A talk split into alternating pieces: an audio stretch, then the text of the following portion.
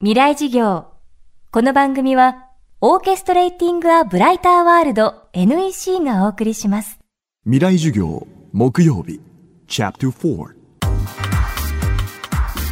未来事業。今週の講師は稲垣恵美子さん。朝日新聞社会部の記者、デスクを経て、論説委員、編集委員を歴任。2016年に定年まで10年を残して朝日新聞を退社。現在はフリーランサー、無職をあえて名乗り、執筆などを続けています。1ヶ月の電気料金、およそ200円。電気をほとんど使わず、江戸時代の暮らしを理想とし、アンプラグドなライフスタイルを貫く稲垣さん。次々と文明の利器を手放していく中で、今、身につけたいスキルがあるといいます。未来事業4時間目、テーマは、クレッシェンドとデクレッシェンド。今一番身につけたいのは歌が歌えるようになりたいっていうことと踊りが踊れるようになりたいっていうこれが一番身につけたいですね生きてくのに必要なものって何かなって思った時にもう何も伴奏とかなくて自分でこう歌を歌うことができてあとそのダンスをすることができたらもうそれこそ地球のどこにいてもすごい自分で自分を楽しませることができるような気がするんですよね。でそれちょっとたまたま会社辞めて、まあ、インドにちょっと行ったんですけど、まあ、お祈りが歌になってるんですけどでインドの方ねみんなねそのお祈りを朗々とこう歌えるんですよもう全員が。だからやっぱり歌が歌えるとかって本当はなんかこう人が生きるのに必要なスキルってパソコンできるとかそういうことじゃなくて多分なんかこう歌が歌えたり踊りが踊りたりっていうねことなんじゃないかなっていう気が最近してるんですよね。アンプラグドな生活を続ける中、今年稲垣さんは会社という社会とつながる大きなプラグも抜きました。定年退職を前にした50歳での選択です。私はたまたま50歳で辞めましたけれどもいずれは誰しも会社を辞めていくんですよね。ただなんとなく普通にこう会社にいて定年退職で辞めていくっていうと、うん、なんか会社をこう卒業していくっていうよりもなんか物理的に何歳までってこう切られてるからやっぱりこうなんとなくずっとクレッシェンドでいるような気になっていてある日ブツッとこう断ち切られてこう行く場所もなければあまりにもちょっとこう乱暴なギアチェンジすぎるなっていうのはすごくかねてから思っていたのとあとやっぱりまあ私親が今あまり体調がよろしくなくてできないこととかすごく増えてくるんですけれども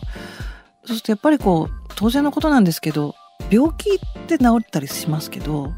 老化って治らないことが多いんですよね。こう例えば思うように手が動かないとか腰が痛いとかできないこととか失っていくっていうことを自分の中で受け止めてこう前向きに生きていくっていうのも大変な作業だなっていうのはすごく実感したんですね。うんだからなんかいつまでも何かを欲しいとか、えっと、得ていくことばっかり考えてるんじゃなくてこうなくしていくっていうことをあの受け止めるための準備段階として自分が持っているお金人間関係とか欲望なんですけれども一個一個こう捨てていって諦めていくとかまあだから会社員である自分っていうのもまあその一つとして仕事を辞めたっていうのがあるんですよね。その働くっていうことも実はお金と働くっていうことってイコールじゃなくてお金をもらっていない働くっていうこともたくさんあるなと思ったんですね。例えば家庭の主婦なんかももちろんそうですし子供とかだったら子供が元気にお年寄りに「こんにちは」とかっていうことでそのお年寄りがすごく元気になったりとかこうお金を稼いでいなくてもなんていうか人のために何かをするっていうことは働くっていうのかな仕事っていうふうに考えてもいいのかなっていう気がしてきて自分も体力があるうちになんかもう一回働くっていうことも考えたいなっていうのがあるんですよね。で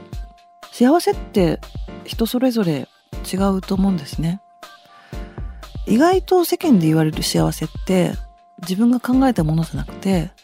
コマーシャリズムが用意したものまあ売るものだけど例えば痩せたら幸せになれるとか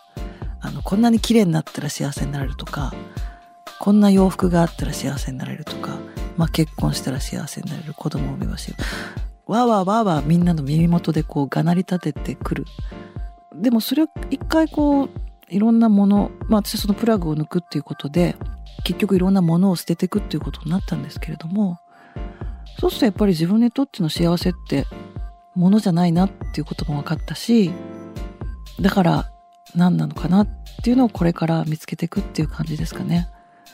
まあその中の一つが歌とダンスじゃないかっていうこれから、まあ、歌とダンスをやってみて 違ったみたいなことがあるかもしれないですけどまあでもいろいろね楽しみはありますよね。うんあ、あとやっぱり人を助けるっていうことですよね。やっぱり人に喜んでもらうっていうことがもうこれ以上のやっぱり幸せって人間にとってはないっていうのはもう普遍的なことだとは思うんですけれども。うん未来事業今日はクレッシェンドとデクレッシェンドをテーマに稲垣恵美子さんの講義をお送りしました。来週は島田洋七さんの授業をお届けします。